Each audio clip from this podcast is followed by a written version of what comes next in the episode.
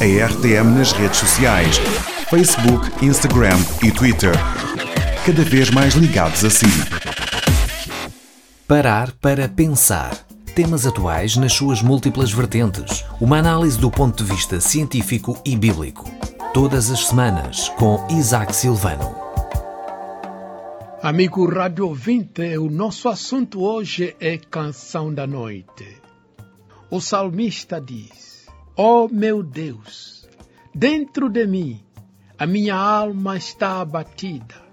Portanto, lembro-me de ti desde a terra do Jordão, e desde o Hermon, e desde o pequeno monte. Um abismo chama outro abismo ao ruído das tuas catadupas. Todas as tuas ondas e vagas têm passado sobre mim. Contudo, o Senhor mandará de dia a sua misericórdia e de noite a sua canção estará comigo. É a oração ao Deus da minha vida. Tudo indica que o salmista tinha caído numa depressão profunda. Não sabemos os motivos dessa depressão, porque a Bíblia não nos revela. Para os que já experimentaram a depressão, podem testificar que é algo triste e desgastante. A depressão de Davi era uma cadeia sucessiva, porque ele diz: um abismo chama outro abismo. Isto é, uma desgraça chama outra desgraça. Uma desgraça sempre vem acompanhada de outra desgraça ainda maior. Então o salmista lembrou-se do rio Jordão e do Monte Hermon, de onde, na estação das chuvas e no inverno, as águas precipitam-se em catadupas, precipitam-se com grande estrondo, fazendo transbordar o rio como se fosse o fim do mundo. O momento de estrondo das águas era para o salmista como uma noite arrepiante, noite de medo, como se ele estivesse num lugar escuro, num beco sem saída. Sim, Muitos de nós já experimentamos situações como esta. Em momentos assim, o pior pode acontecer.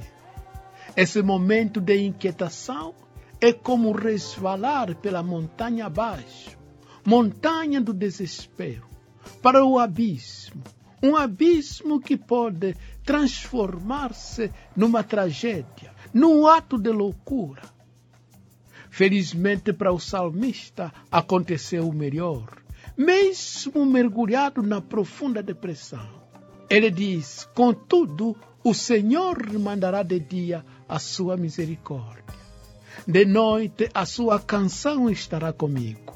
Isto é, de noite a canção de Deus Todo-Poderoso, de Deus de amor, de graça e de misericórdia, estará comigo não a minha canção, mas a canção de Deus, a canção procedente do alto, do trono da graça estará comigo, estará nos meus lábios, será o louvor ao meu Deus.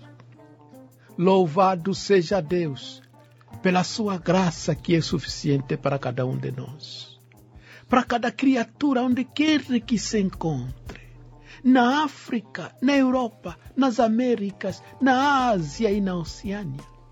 Quer branco, preto, amarelo, rico, pobre, culto, inculto, alto, baixo, gordo e magro, todos estão sob a graça e misericórdia de Deus. Em momentos críticos de nossa vida, em momentos obscuros do nosso ser, nas noites trágicas da vida, quando o sono nos foge, se clamarmos a Deus pelo socorro, Deus colocará nos nossos lábios, na nossa boca, um cântico novo, um cântico de alegria e de esperança em nossos corações. Repare que é Deus que coloca o cântico nos nossos lábios. Não o nosso cântico, mas o cântico de Deus. um cântico do Pai das luzes, Pai de amor e Pai de justiça.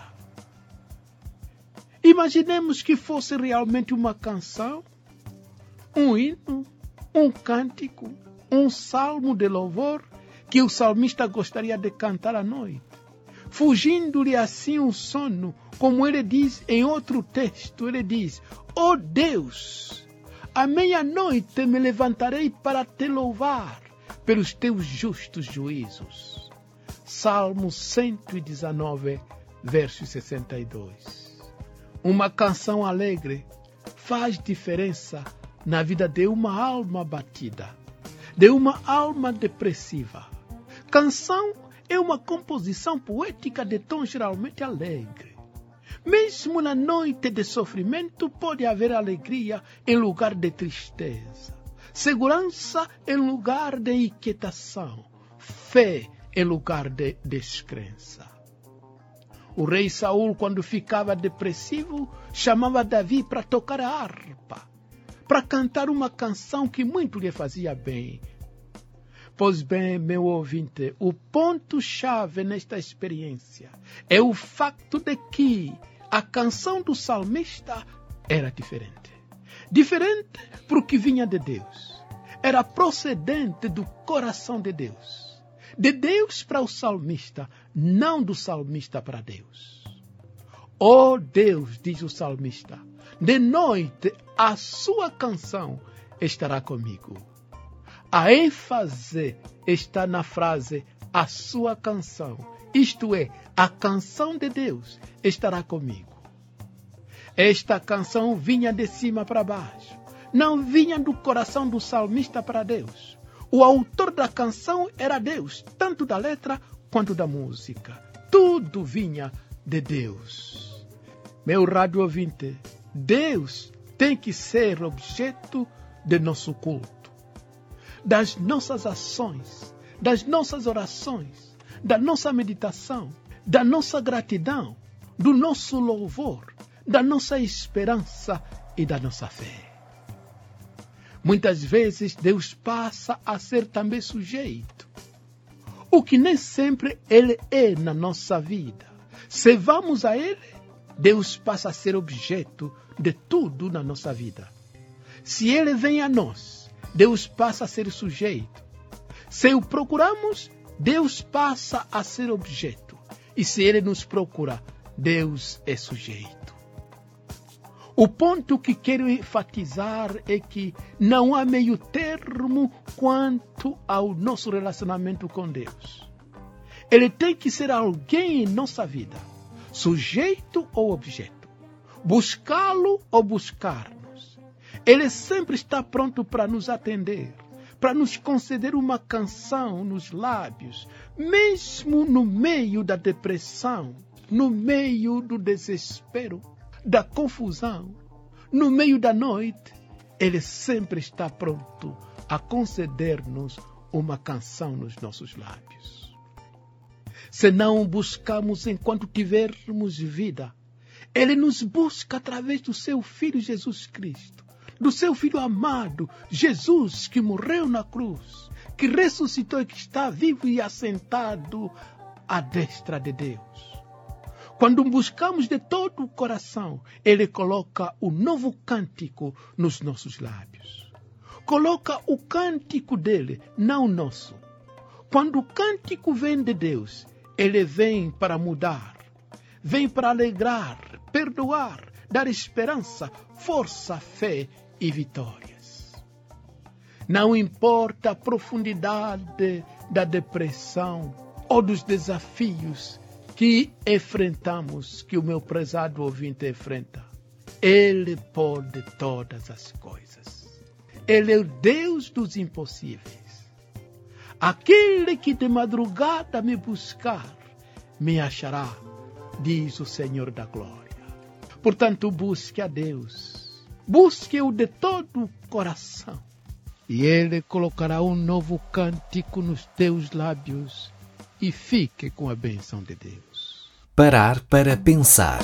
Temas atuais nas suas múltiplas vertentes. Uma análise do ponto de vista científico e bíblico. Todas as semanas com Isaac Silvano. RTM, a Rádio de Portugal.